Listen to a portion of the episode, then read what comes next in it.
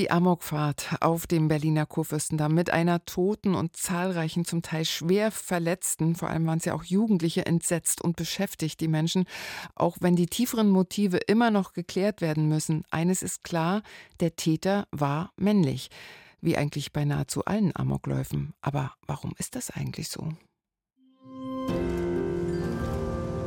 RBB Kultur. Der feine Unterschied. Die feministische Kolumne von Heide Österreich. Der nächste Amok eines Mannes. Psychisch krank sei er gewesen, heißt es. Aber krank oder nicht krank, eines bleibt immer gleich. Amok ist männlich. Und zwar weltweit. Der Gewaltausbruch eines Mannes, das sagt zumindest die soziologische Männlichkeitsforschung, der hat viele unterschiedliche Ursachen, aber eines ist bei allen ähnlich, diese Gewalt wird durch unsere Vorstellung von Männlichkeit begünstigt. Vom Konzept des starken und autonomen Mannes, der alles unter Kontrolle hat. Und dieses Konzept ist weltweit vorherrschend. Und das einzige negative Gefühl, das in diesem Konzept überhaupt vorgesehen ist, das ist die Wut. Nun gibt es aber noch einen ganzen Haufen anderer negativer Gefühle, und da die Gefühle menschliche Grundbedürfnisse ausdrücken, gibt es offenkundig einen Haufen an Bedürfnissen, die in unserem Männerkonzept nicht vorgesehen sind. Ein Mann, der sich traurig fühlt, allein, hilflos, ängstlich, unzulänglich oder erschöpft, der hat nach diesem herkömmlichen Männlichkeitsbild kaum Möglichkeiten, das auch auszudrücken.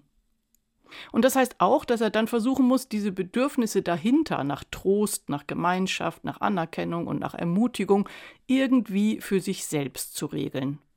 Und fertig ist der berühmte einsame Wolf, der in jeder Amok-Theorie vorkommt. Denken Sie mal kurz an die Männer in Ihrer Umgebung und die Frage, wie gut die so hilflose Gefühle mitteilen können. Wie oft haben Sie die schon weinen sehen? Neulich unterhielt ich mich mit meinem Freund darüber, wie stereotyp bei uns die Tränenmenge verteilt ist. Null Prozent bei ihm, 100 bei mir. Und wie eingeübt das ist. Und wie erschrocken übrigens ich wäre, wenn er nun plötzlich losheulen würde.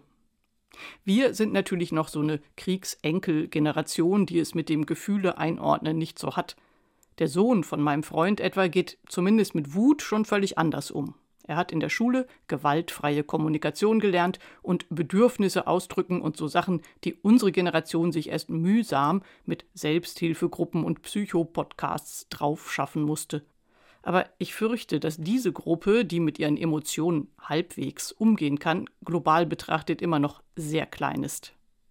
Und wenn ich jetzt hier rumposaunen wollte, ah, der starke Mann, der ist kurz vor dem Abdanken, dann müsste ich wohl als erstes selbst mal weinende Männer aushalten lernen.